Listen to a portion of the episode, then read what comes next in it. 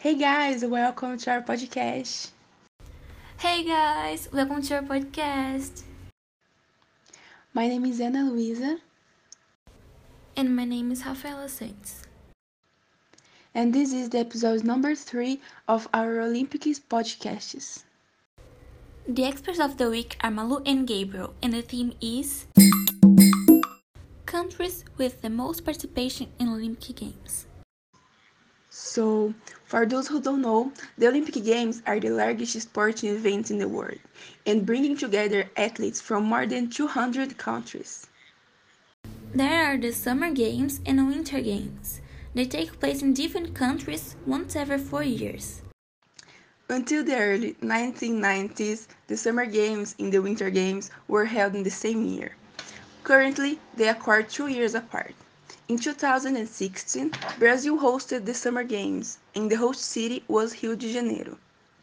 And today, we are going to test our participants' knowledge of this. So, first question. The first question. Malu, which countries have the most participation in the Games? And in the top five, which countries have the most Olympic medals? Well, only four countries were present in all editions of the Olympic Games, and they are Great Britain, Switzerland, Greece, and Denmark. In the first of the top five, there is the United States with 118 medals. The second place is China with 89. The Russia there is in third place. In fourth is Japan with 16 medals, and the last one is Great Britain with 490 medals in total, right?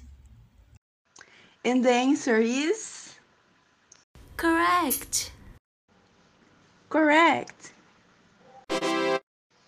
You just won 50 points, Malu.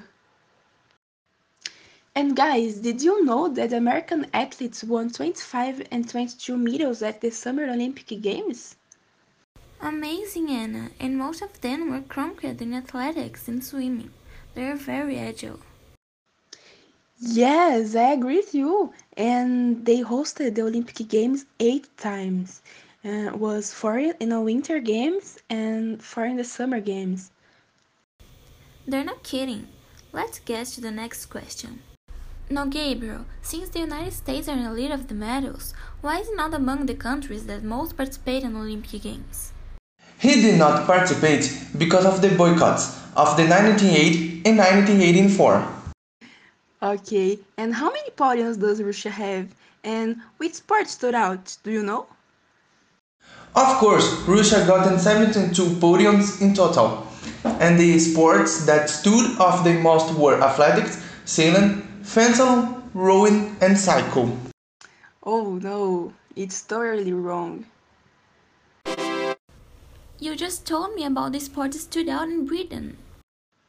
Yes, the famous Great Britain that participated in all editions and is the only country, the only country that has won at least three gold medals in every Summer Games.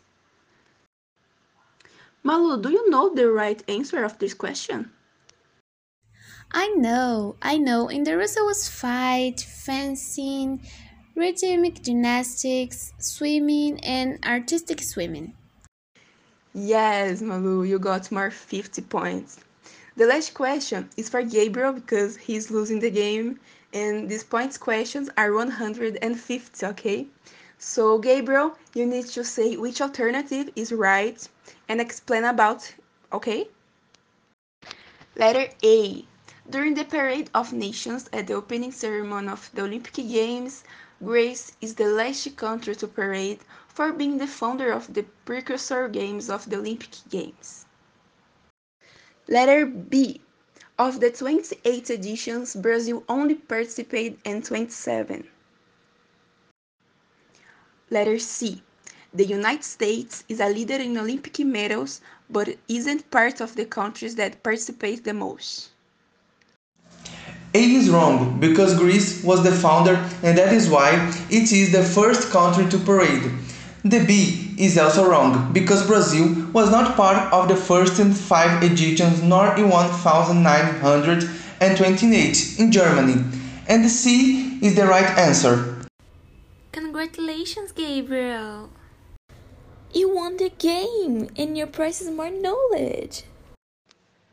Thanks for participation, Malu and Gabriel, and thank you also for accompanying us here. See you later, guys!